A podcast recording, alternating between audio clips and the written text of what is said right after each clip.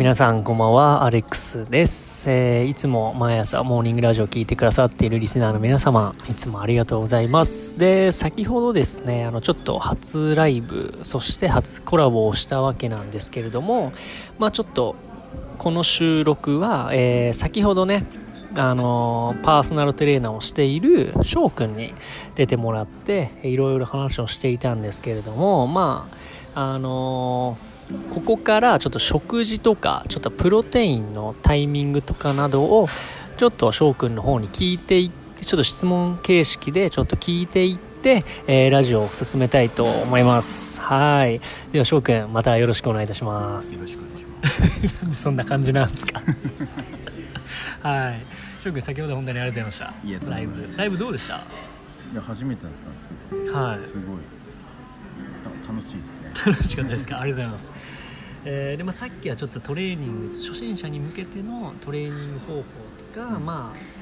あのーリスナーの方からいただいた質問などを答えていたんですけれども、まあ、ちょっとここからはちょっと深掘ちょっと掘っていって、うん。まあ、ちょっと食事とか、えープロテインの摂取のタイミングなどをちょっとこれから質問していきたいなと思います。いいですか？はい。じゃあ早速ちょっと行きたいと思うんですけれども、えーじゃあまず1つ目の質問なんですけれども、まあ、あの初心者の人でもプロテインを飲むべきかという質問なんですがこちらはどんな感じでしょうよくあるし質問なんですけど、基本的にかはい。こうプロテインっていうものははい。マッチョ専用の飲み物ではありません。はいはいはい。言ってる意味わかります？わかります、うん。はい。これはよく勘違いされる方が多いんですけどプロテインを飲むメリットっていうのは、はい。こう筋肉をねこうつけるためだけじゃなくて食事でタンパク質を摂取するよりもこうてあ、まあ、まあ食事でっていうよりもなんかなんだろうなこう日常的に手軽に摂取できるっていうところだったりはい。あとは食事でタンパク質を摂取するよりもこう安く済ませられたりとかはいろいろね腹持ちがいいとかいろいろこう美容にいいとかねタンパク質ってこう肌とか爪とか髪の毛とかもはい。こうなんて言うんだろう。にも必要な栄養なんですよ。だからこれ女性も摂取した方がいいし、はい。まあ男性もそうですよね。もう綺麗にこうなりたいとかかっこよくなりたいという人にも絶対おすすめだしまあやっぱり長期保存も効くとか太りづらいとかいろんなこう理由があるんで、まあ初心者でもしっかりと飲んでいただくのがおすすめだとあ思います。あなるほど、うん。で、まあ、ここから続いての質問に移るんですけれども、うん。まあ、そのプロテインを飲んだ方がいいということで、まああのプロテインを摂取するタイミングというのも、うん。多分初心者の方とか、まあ、これからあの筋トレを始めよううんとしている方とかちょっとよくわからないのかなとかちょっと僕個人的にも思ったりしていて、ちょっとそこら辺のプロテインを摂取するタイミングなども教えていただけたら、そうですね。こはい。れは、まあ大体こうトレーニングのあと30分、まあ、以内とかって言われるんですけど、はい。まあ、これが基本かなと思います、まあ、あとはあのートレーニング後だけじゃなくて、まあ、食事がちゃんと取れてればいいんですけどなかなか取れてない人なんかもいらっしゃると思うんで、まあ、トレーニング前にええ栄養が入ってないとこうトレーニングする際のエネルギーっていうのがこうない状態でのトレーニングっていうのは、まあ、簡単に言えば空腹状態の時のトレーニングっていうのはあまり好ましくないっっていうのがあるんで、まあ、トレーニング1時間前ぐらいにもこうプロテイン飲んでおくと体にこうなんていうんでしょうねこう栄養がお入った状態ではいトレーニングできるっていうのはかなりこう代謝上げるためにも必要なことになるんで。多分ここら辺の情報って多分そんなに皆さん、うん。多分信まあそんなしていないというか。そうだよね。そんな必要なのって思われちゃうんだけど、まあ、効率いいこう取り方っていうのはそういう方がおすすめかなそれとなるとトレー前とかでも全然と全然。大丈夫でも直前とか直直なんなんだろう。トレ中は絶対ダメ、うん。これもまあいろいろな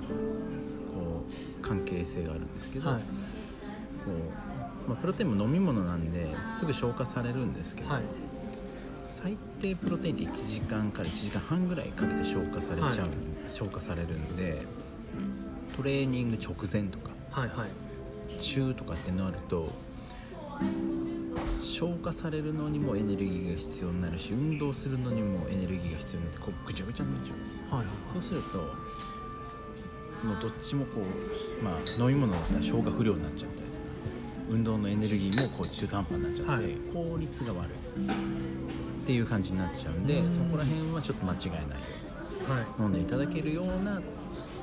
ことをお勧めします、はい。うん。いとなるとメインとなるタイミングとしては、えートレーニング前。はいトレーニング前1時間前に1杯飲んでおき、トレーニング後にも、まあ、30分以内にしっかりと取っておく、はい、うん。寝る前とか。まあ、寝る前でも問題ないと思いますよ、はい。でも寝る前も同じで消化の面を考えて直前よりはまあ1時間前ぐらい。寝る1時間前ぐらい、うん。はいはいはい。でその時はおすすめなのは、まあ、これからもちょっとお話ししますけどあの、まあ、いろんなこうその場に応じたプロテイン。はいはいの種類っていうのもあるんで、うん。まあ、そういったのもこれからちょっとあお伝えしたいそうですね。ちょっとここも聞いていきたいと思います、はい。ではじゃあ次の質問に移りたいんですけどえーっとまあなんか僕も結構これは疑問に思っていることで、うん。そのジムとかでも、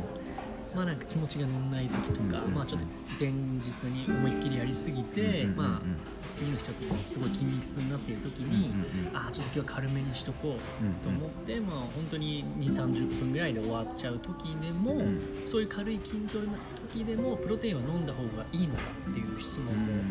結構僕の中で気になってるんですけどそこら辺はどうでしょじゃあそうですね。簡単に考えてもらった時に、はい。じゃあ食事とってじゃあいいタイミングで食事取れたんで、そのままじゃあトレーニングしました、うはい。でじゃあ次の食事いつですかってなった時にうん。じゃあ結構空いちゃうってなった時にその間また空腹状態になっちゃうんですよ、はいはいはい。でトレーニングしてんのに空腹状態ですごいもったいないから、うんうん。だったら飲んだ方がいい、うん。っていうのはありますねその時のタイミングとしてはそのトレ前とトレ後。いやその時ははい。ちゃんと食事が取れてるのであれば別にもう食事もじゃあトレーニングの23時間前にちゃんと取れました、これ理想的ね、うん。うん、で取れてるならはい。別にそこの1時間前には必要はない、はい。取れてないのが前提ね1時間前のはいはい。プロテインうん、でそれで取った状態であの、まあ、30分だったとしても、はいはい。そこでプロテインを補っておけば、うん、大体34時間おきにこうタンパク質はこう、まあ、タンパク質、まあ、栄養は取っといた方がいいんで、うんそこら辺ではあの、まあ、初心者で初め追い込んだそこまで追い込んだトレーニングしない人でも、まあ、軽めにトレーニングしたってちゃんとできたとしてできたとしたら、はい。まあ、プロテインを飲んでいた方がいいんじゃないかな、うん。ああありがとうございます。なるほどですね、で軽い筋トレの時も別にまあいつも通りそんな深くやっている時ほどよりかは別に気にしなくてもいいけど、うん。飲んどいた方が体にはいいってことです。そうね、まあ。筋肉を生成するっていう意味でも。そうそうそう、まあ、タンパクあとはその1日のこう必要量とか、はい。いまあ、いろいろ細かいところ話するとキリがないんですけど、はい。まあ、そこら辺を考えて、まあ、方法としてはまあ他にもいろいろあります。けどそういうふうにも、まあ、基本的には覚えておいた方がいいかな。ああなるほど、はいじゃあ次の質問の方に移りたいんですけど、うん。まああの先ほどのプロテインを摂取するタイミングの時に、うん。まああのえー、と翔くんが今言ってくれたようなそのプロテインのおすすめ、まあ、うん。プロテインのその種類でいろいろさまざまな種類があるっておっしゃってたんですけど、まあ、そこで、まあ、今回ちょっと初心者へということなので、うん。まあ、初初心者におすすめのプロテインの種類とかうん。何かおすすめなものとかあれば教えてください。プロテインってはい。言っちゃうと種類ってまあメーカーによっても変わるんですけど、はい。まあ、メーカーとか除いてはい。プロテインっていろんな種類があって、なんか僕がメジャーっていうか僕で知ってる範囲だとホエイとか、あとマス。うんうん。プロテインとかが僕の中ではちょっとうん知っているワードなんですけど、うんそうねそんな感じ、はい。そんな感じ。でまあ他にホエイのほ他にまあもなんだろうな。吸収の速さとか、はいはい。それでいろんな、まあ、また種類のがこういろいろ分けられるんだけど、ホエイプロテインっていうのはやっぱ吸収が速いプロテインはいはい。ってことはトレーニング後におすすめなそうですね。一そう、はい一番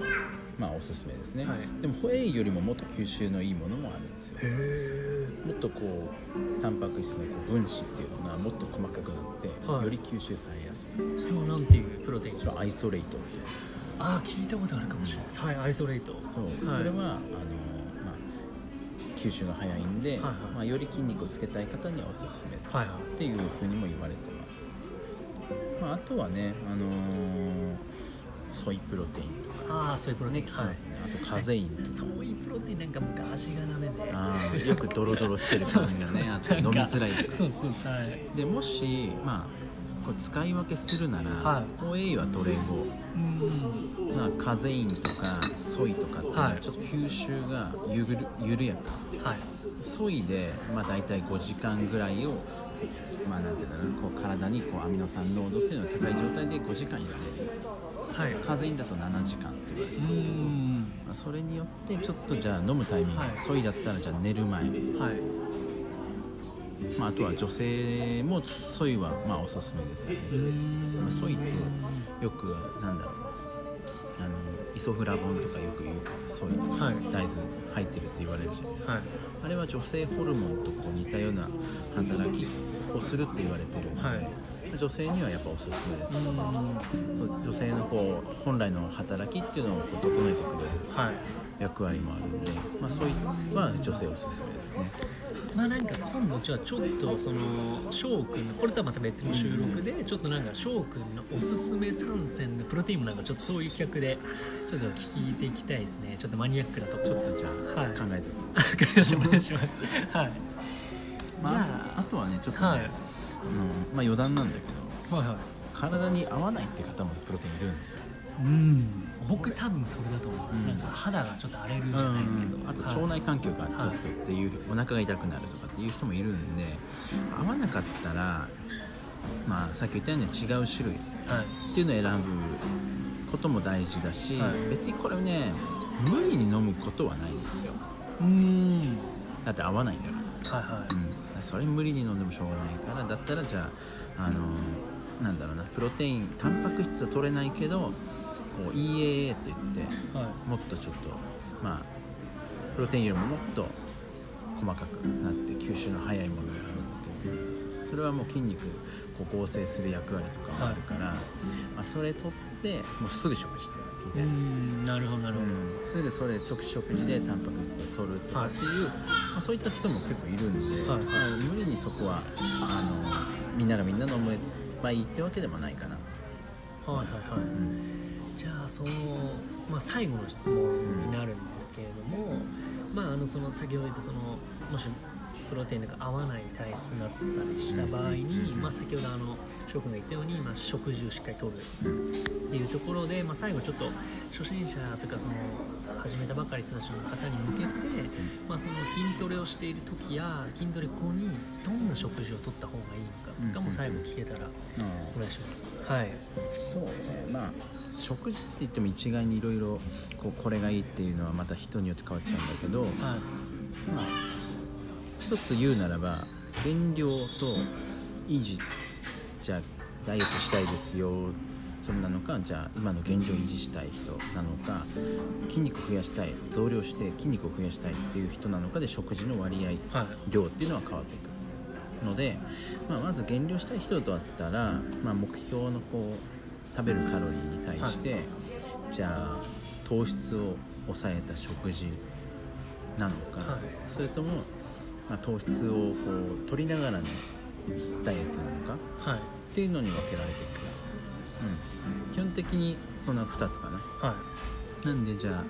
低糖質またはあのケトジェニックって言って、まあ、糖質を全く取らない。ダイエットもあるんだけどそれっていうのは、まあ、糖質を極限まで抑える代わりにエネルギー源となるこう油分だったり脂質うはい。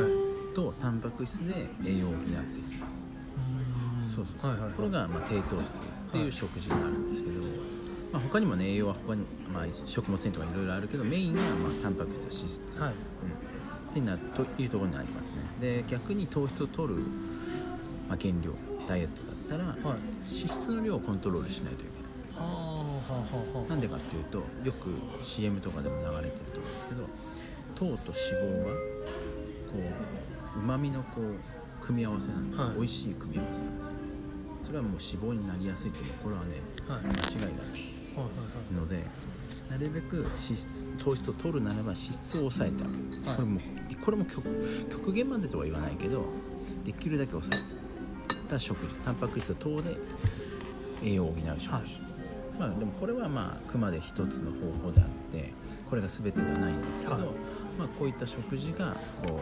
う、まあ、減量にはあります。というところ、まあ、逆に維持だったら別にそこの脂質を、まあ、タンパク質と糖質と同じぐらいはい。にしてもいいし、まあ、それは減量との時と同じぐらいのカロリーもしくはちょっと多いぐらいうん。になって逆にじゃあ増量ってなった場合にはまあ筋肉を増やして脂肪はつけたくないとかまあ、はい。これ難しい話なんだけどとりあえず筋肉を増やしたい。と、まあ、体重増えてもいい脂肪増えてもいいって場合だったらあのさっきのこう維持維持期のバランスに対してカロリーをちょっと上げる。うん。もっと上げるはいはいはい。で増やしていけば絶対体重増えます、はあなるほどですね、うん。そこのバランスが重要です。ねはいはいはいはい。うん、それで、まあ、その減量維持増量によってはい。食事っていうのはちょっと変わります、はい。うん、なるほど。ありがとうございます。これだけ覚えておくとだ減量の時に何がどんな食事したらいいかっていうのがもうすぐ分かうるし、ん。ただね増量筋肉増やしたいって思ってるのに増量できないで筋肉増えませんっていう人も結構いるから、まあそういうのは多分食事が多分バランス取れてないのかな。ってはい。ふうに思いますね、なるほどですねではちょっとね時間がそろそろ来てるので、じゃあちょっとこの辺にしてで次回はまたちょっと違うトピックで、うんまたちょっと筋トレにまつわる話をまた聞けたらなと思います。じゃあちょっとまた次回の方でまた翔くんよろしくお願いします。ありがとうございます、はい。またよろしくお願いします。お願いします。じゃあそれでは笑顔満点でいきましょうバイバイ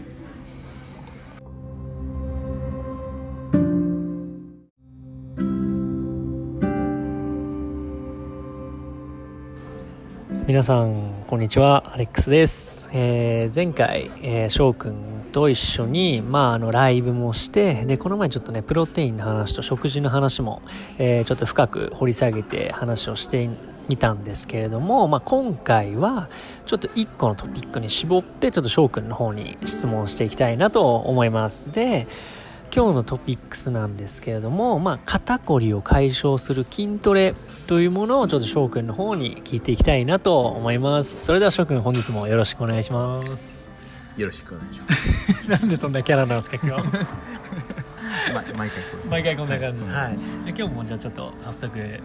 お願いします。お願いしていきたいんですけれども、まあ、先ほど最初に言った、うん。えー肩こりを解消する筋トレという質問はいをちょっと今日は、えー、翔くんに説明していってほしいなと思います、じゃあそれでは翔くんお願いします。はい。じゃあまずは肩こりって何が原因で起こるかと言いますと、はい。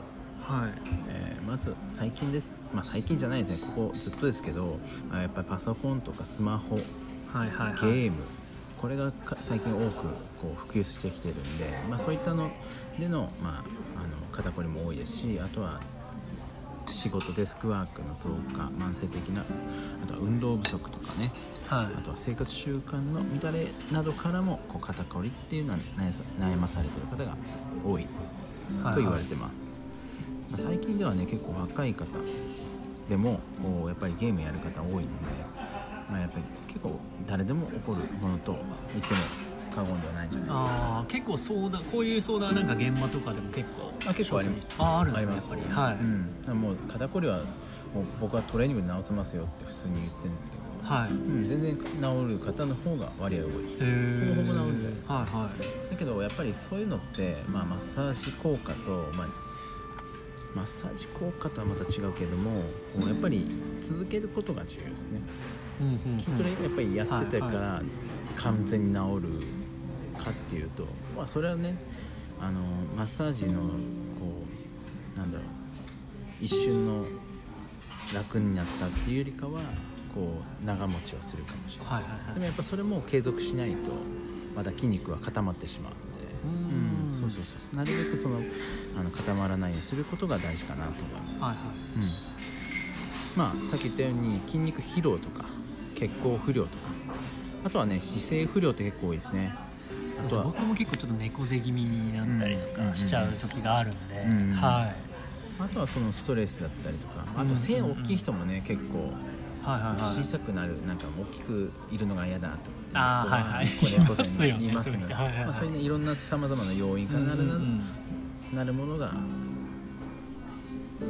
係関連してるかなと思いますね、まあ、あとはこれをこうこれらの症状をこう筋トレで改善するためには一番初めにこう姿勢を改善することが大事なの。姿勢が一番大事なんですそうそうそうはいはいはいやっぱりその姿勢を直すにはまあなんて言うんだろうな。やっぱ筋トレ必要なのかなと思います、はいはい。うん、まあ猫背巻き肩五十肩も全部一緒ですね。日常生活でこう姿勢が悪くなることでこういった症状が起きやすくなります。うんうんうん。はい気味の悪い姿勢をこうそのまま放っておいてその状態で筋肉がとかね関節が固まっちゃうとあの基本的にしこう、まあ、基本的な姿勢に戻すのが大変になってくると、はいはいはい。いうことが起ちょっと矯正が難しくなってくるそうそうそう。これは年齢を重ねると余計に難しくなってしまうのでやっぱりあの気になっている方はこう、まあ早いうちに。まそうですね、はい。マッサージだけではなくてこう筋トレも一緒に行うことはもっとこう早く治すポイントかなと僕なりにも、はいはいはい。まあ僕ねもともとそっちの仕事もしてたんで柔道整復師の仕事もしてて整骨院で仕事してましたんで、はい。なおさらなんかよくわかるかなそれは。うんうんそういうふうに、まあ、僕もねその時にこう筋トレっていうものを分かってれば、まあ、教えてたかもしれないし、まあ、でも教えてたのかなちょっと忘れちゃったけど、うん、でもまあそういうふうなのを知ってれば、まあよかったかなと思うから、うん。まあ、今今はねそういうの伝えてますけど。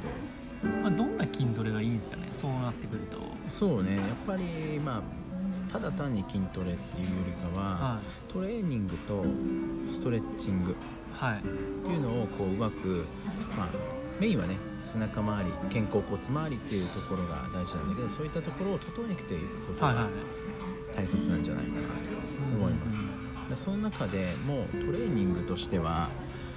まあ、背中のトレーニングっていうとこうラットプルダウンとかああ上から引いてくるねメジャーなね、はい。ところで言うとあとはシーテッドローだはいはいはい。まあ、あとは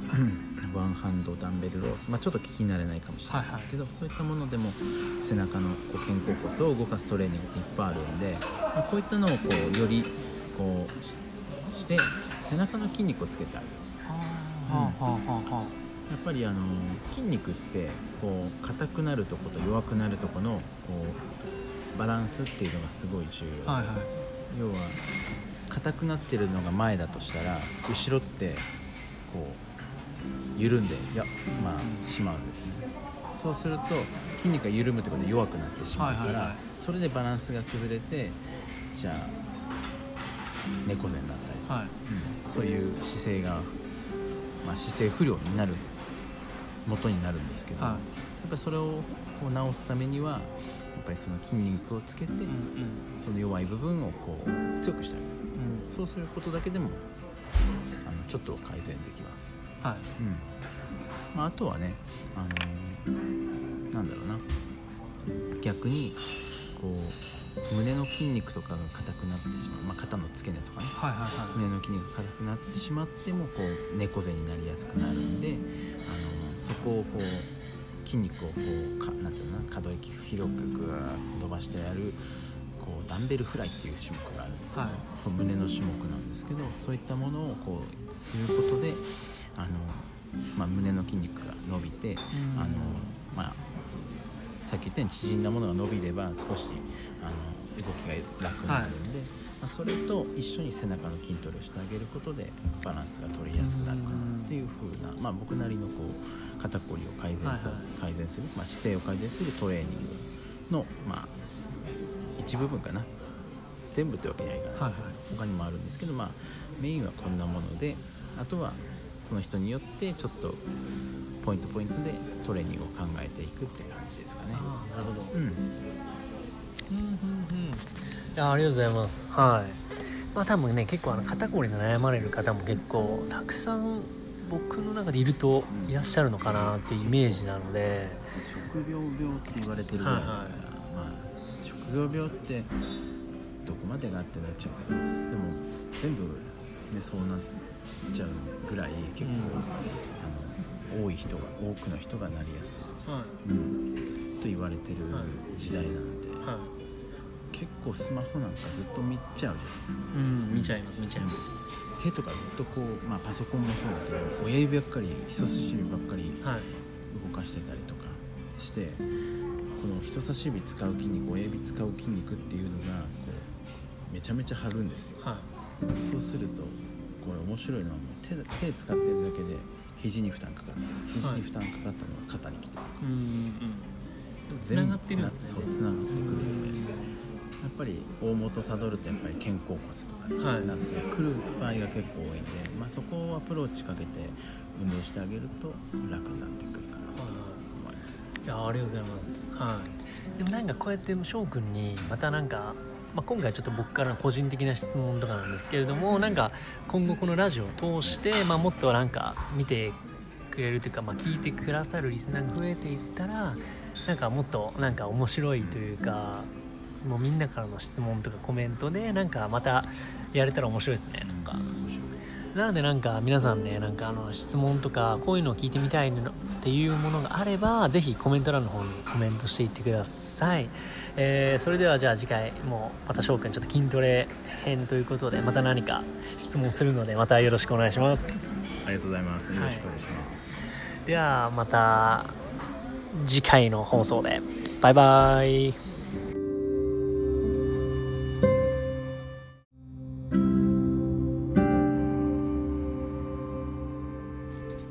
皆さんおはようございます。アレックスモーニングラジオへようこそ。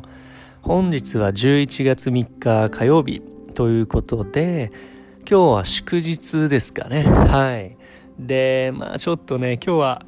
あの、いつも7時ぐらいに起きるんですけど、ちょっとね、昨日、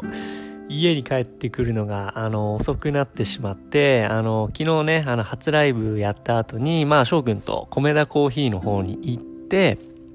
えーちょっと、いろいろね、筋トレとか栄養についての、えーラジオ収録をちょっと何本か行っていたら、えー結構いい時間になってしまって、で、その家に帰った後に、まあちょっとすぐ寝ればよかったんですけど、あの、いとこに勧められた呪術廻戦っていうね、あのー今年出たアニメなのかな？そのアニメを見てたらハマってしまいまして、えーちょっと寝るのが遅くなり、今日は10時ぐらいに起きちゃいました。はい、いや、良くないですね。はい、いつも7時とかに起きてるんですけど、今日はちょっと10時になっちゃって、はい、ちょっとラジオも更新遅れてしまいました。すいません。えー、ということで、昨日ね、あの、ライブを初めて、まあ、コラボっていう、初ライブ、初コラボっていう形で昨日ね、ライブをさせていただいたんですけれども、えー、昨日聞いてくださったリスナーの皆様、本当にありがとうございました。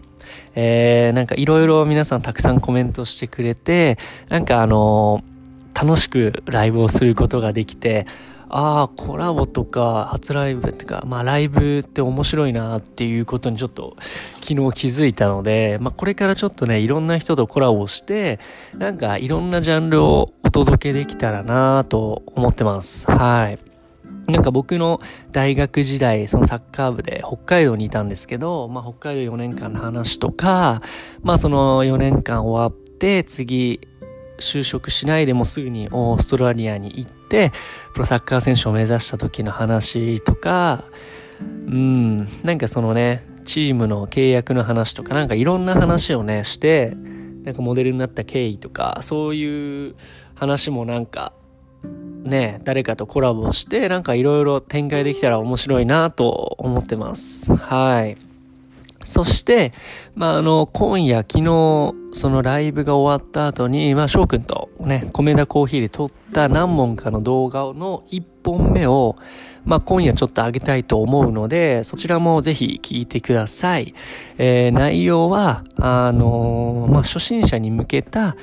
えー食事での栄養の取り方と、あの、プロテインの飲み方などを、まあ、簡単に、えー、翔くんが解説してくれているので、えーぜひ気になる方は、ぜひ聞いてください。ということで、えー本日、ちょっと更新が遅くなってしまいましたけれども、えー本日も笑顔満点で楽しんでいきましょい。それではまた明日。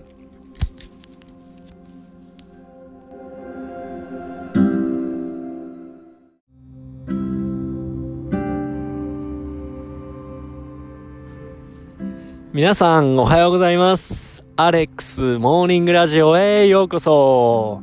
本日は11月4日水曜日。えー、昨日はですね、あの、アニメを夜遅く見ることもなく、えー、無事早く寝れたので、えー、今日は普通に起きれて朝散歩に行っております。はい。で、今日もまたね、太陽が出てて、いい天気です。はい。ちょっと雲一つもないね、天気なので、すごく歩いていて、また気持ちいいです。はい。でね、あの、この辺もなんか、昔は、昔というかまあ、この前まではね、あの、稲で黄色く埋め尽くされていたんですけれども、ちょっと今日どこ歩いてももう、もう稲刈り終わって、もう、なんかちょっと寂しい絵になっている感じですね。はい。まあでもあの、もうこれから冬になっていくんだなーっていうとこをちょっとね、季節の移ろいも感じれて、えー、また歩いていて新鮮です。はい。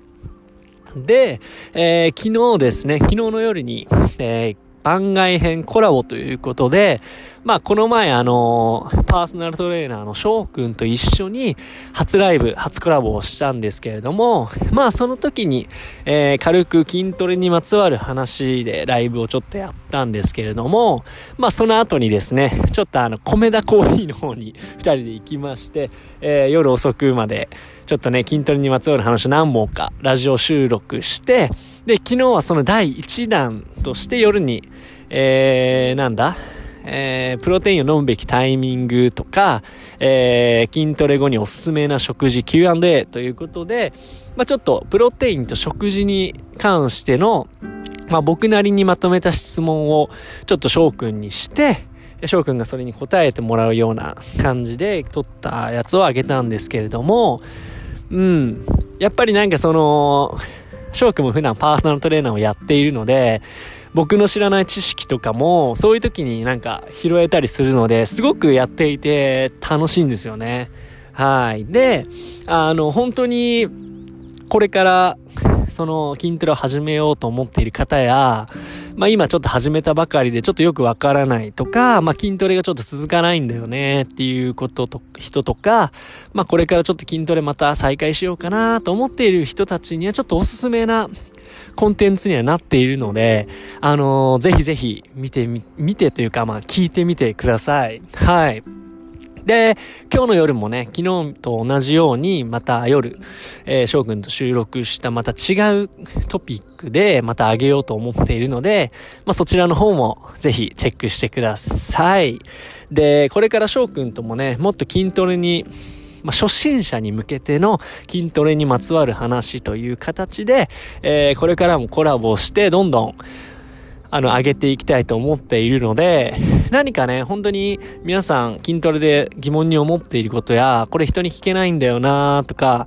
あ、こうし、こういうのもいいんですか？みたいなのがあれば、もう気軽に、あの、コメント欄の方にコメントしていってください。えーそこからまたピックアップして、えー、翔くんの方に聞いて、またちょっと答えをフィードバックするような感じで、えーやれたらなとも思っているので、ぜひ、えー皆さんよろしくお願いします。はい。ということで、えー今日もね、あのまたコツコツと、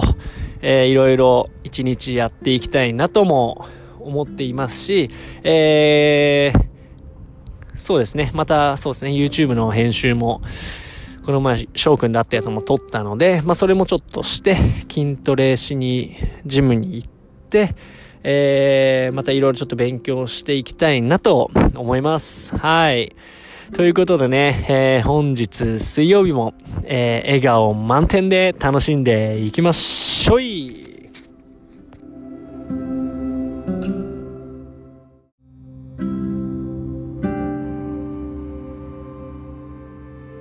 皆さんおはようございます。アレックスモーニングラジオへようこそ。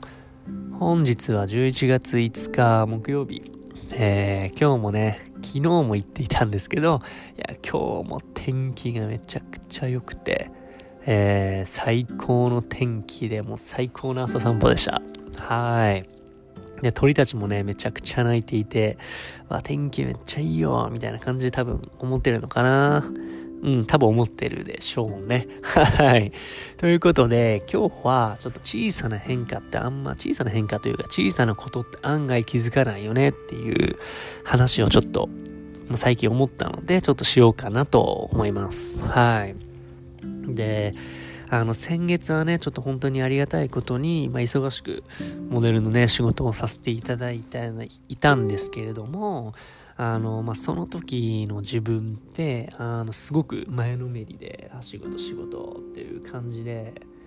まあ、やっていたわけなんですけれども、まあ、その中で、やっぱりなんか、どっかに自分の心の中に余裕があまりなくて、なんか自分自分っていう感じでちょっとね、なんかわがままなとこが出過ぎていて、うん、なんか他人に対してというか、自分以外のことに対して、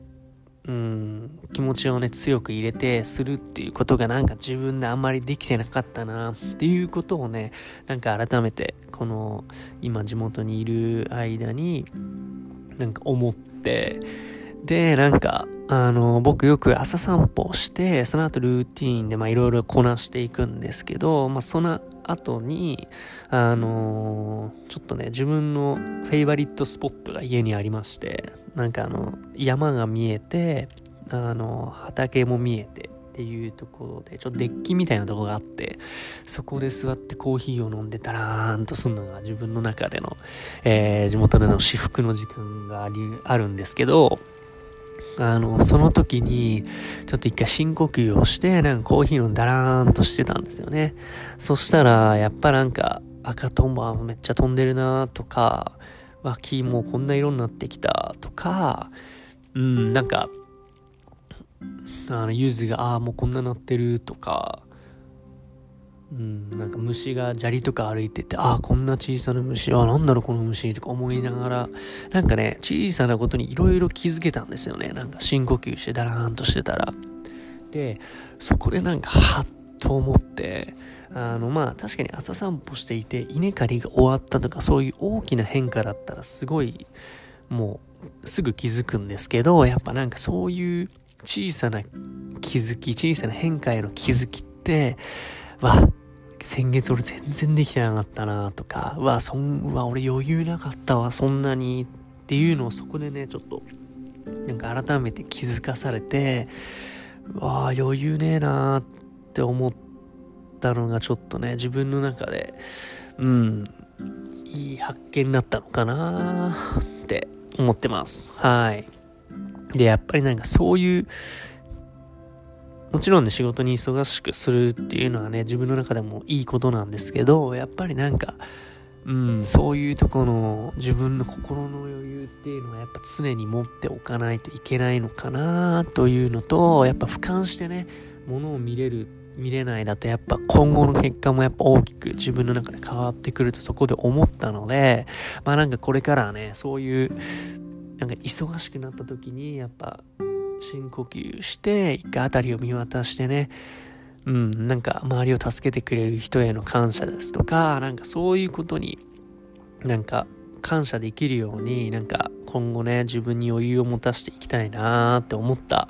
今日この頃でした。はい。で、やっぱそういう風に心に余裕を持って仕事ができれば多分今後もね、たくさんいろんな新しい仕事とかを自分にどんどん舞い込んでくると思うので、はい。今後は自分でもそれを気をつけて、なんか、やっていきたいなと思います。はい。思いました。なんかちょっと真面目なトークになっちゃいましたけれども、はい。まあそんな感じです。はい。で、あの、昨日の夜もね、またあのコラボ番外編第2弾ということで、あの、翔くん、パーソナルトレーナーの翔くんと一緒に、えー、コラボして撮った、あの、肩こりに効く筋トレと、で、ストレッチングという話をね、また翔くんからしていただいたので、そちらの方も上げてありますので、ぜひチェックしてください。はい。で、明日もね、ありがたいことに撮影が1本入っておりますので、今日もね、しっかりいい準備というか、まあ、ルーティンをしっかりこなして、えー、ゆっくり過ごして、明日の撮影に備えたいと思います。はい。それではね、本日も笑顔満点で楽しんでいきましょい